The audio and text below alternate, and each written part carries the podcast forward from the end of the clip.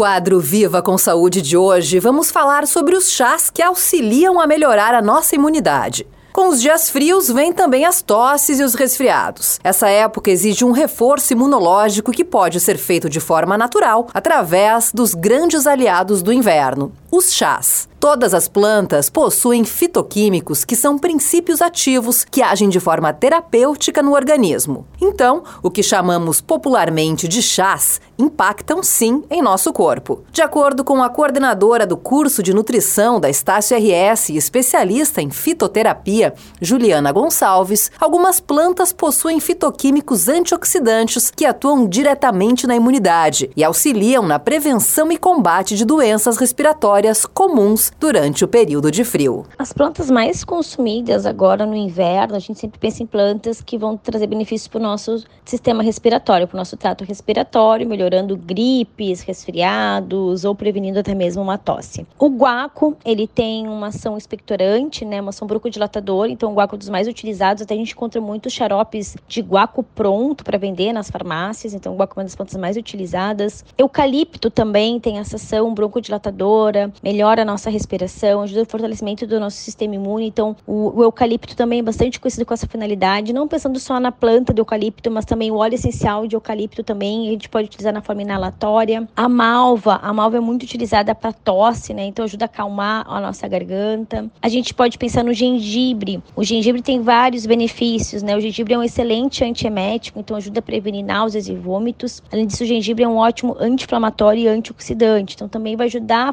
fortalecer nosso sistema imunológico. Uh, podemos pensar também no alho, a gente pensa muito no alho na forma alimentar, mas o alho também pode ser considerado um fitoterápico. O alho também vai ter essa ação da redução de muco, então vai ajudar na prevenção né, de gripes e resfriados, fortalecendo o nosso sistema imunológico. E claro que depende muito da queixa do paciente. Se o paciente, além de apresentar esses efeitos, esses sintomas né, de gripes e resfriados, apresentar, uh, por exemplo, febre, nós também temos algumas plantas antitérmicas também que a gente pode estar utilizando. Então depende muito do que o paciente apresenta, né, de, de sinais e sintomas, assim, que ele tem de queixas agora no inverno, a gente pode escolher a melhor planta, então, para estar auxiliando no quadro. Esse foi o Viva com Saúde de hoje, da Central de Conteúdo do Grupo RS Com, Patrícia Larentes.